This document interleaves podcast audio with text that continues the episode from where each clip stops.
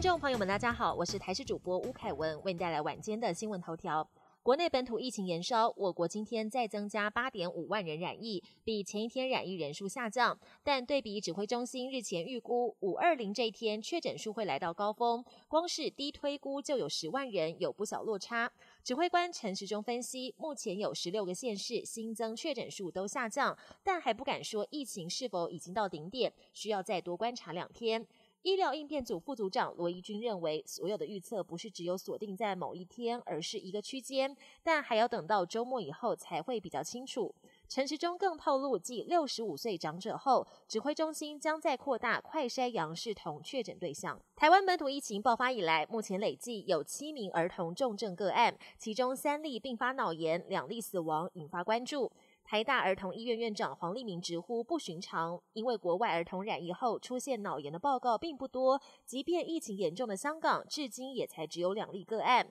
台湾疫情才刚开始没多久，就出现三例，怀疑有可能是跟体质或者是基因有关。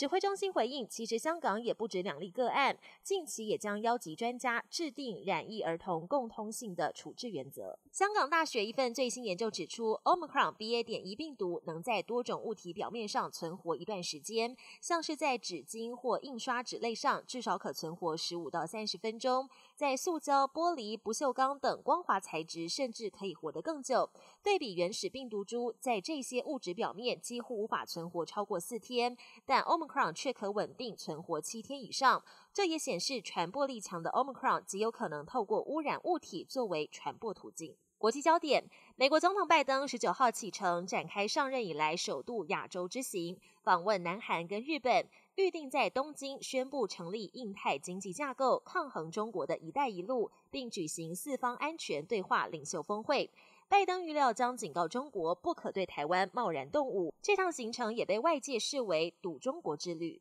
澳洲二十一号要举行国会大选投票，选民除了担心国内政治和经济议题，也注意到中国势力渐渐深入到南太平洋岛国，将威胁澳洲的区域领导地位。现任总理莫里森虽然有信心胜选，但北领地一只鳄鱼预言澳洲选后会政党轮替，总理莫里森将败选下台，由工党领袖艾班尼斯担任澳洲总理。北韩爆发 Omicron 疫情越来越严重，截至今天已经超过两百万例疑似确诊的发烧病例，光是十九号单日就新增超过二十六点三三万例。但南韩方面掌握情资，怀疑北韩通报的数据七折八扣，真实性令人质疑。而且连北韩领导人金正恩到现在都还没有接种任何疫苗，让北韩的疫情防控从上到下一团乱。本节新闻由台视新闻制作，感谢您的收听。更多内容请锁定台视各节新闻与台视新闻 YouTube 频道。